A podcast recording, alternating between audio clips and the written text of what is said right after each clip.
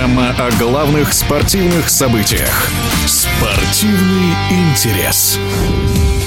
Чемпионат мира по футболу стал одной из площадок для внедрения нововведений в игру. На Мундиале в Бразилии впервые применили автоматическую систему определения гола. На турнире в России ввели ВАР, а в Катаре решили по максимуму компенсировать времени каждому из таймов. Еще не будем забывать, что и сам ЧМ впервые прошел зимой. Своим мнением о Мундиале 2022 в эфире спортивного радиодвижения делится трехкратный чемпион России в составе московского «Спартака» Евгений Бушманов. Идея проводить чемпионат мира зимой, на мой взгляд, неплохая. И этот чемпионат мира удался при условии, что и погодные условия в стране хозяйки чемпионата мира будут позволять играть на хороших полях э, в хорошую погоду. Ну и один из плюсов таких существенных, на мой взгляд, это то, что футболисты, которые играют в европейских клубах, были в хорошей форме. То есть не было еще никакой усталости. То есть физическое функциональное состояние было практически оптимальное. Главное открытие сборной Марокко. Очень организованная команда.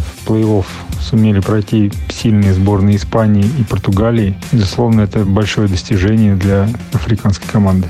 По поводу добавления компенсированного времени да, к таймам. Ну, наверное, в начале чемпионата были некоторые перекосы, когда ну, был перебор да, этого времени, когда там по 15 минут, может быть, даже и больше добавлялось. Но в целом, в принципе, идея понятная и, на мой взгляд, абсолютно оправданная. Особенно такое нововведение важно, когда там в конце матча, когда команда, там, которая выигрывает, начинает тянуть время. А, и вот здесь вот это время, конечно, нужно компенсировать контролировать. И, на мой взгляд, э, это удалось. Это судьям удалось сделать. Э, и тогда ей как бы матч продолжается столько, сколько он должен продолжаться. Это, на мой взгляд, это нормально, это правильно.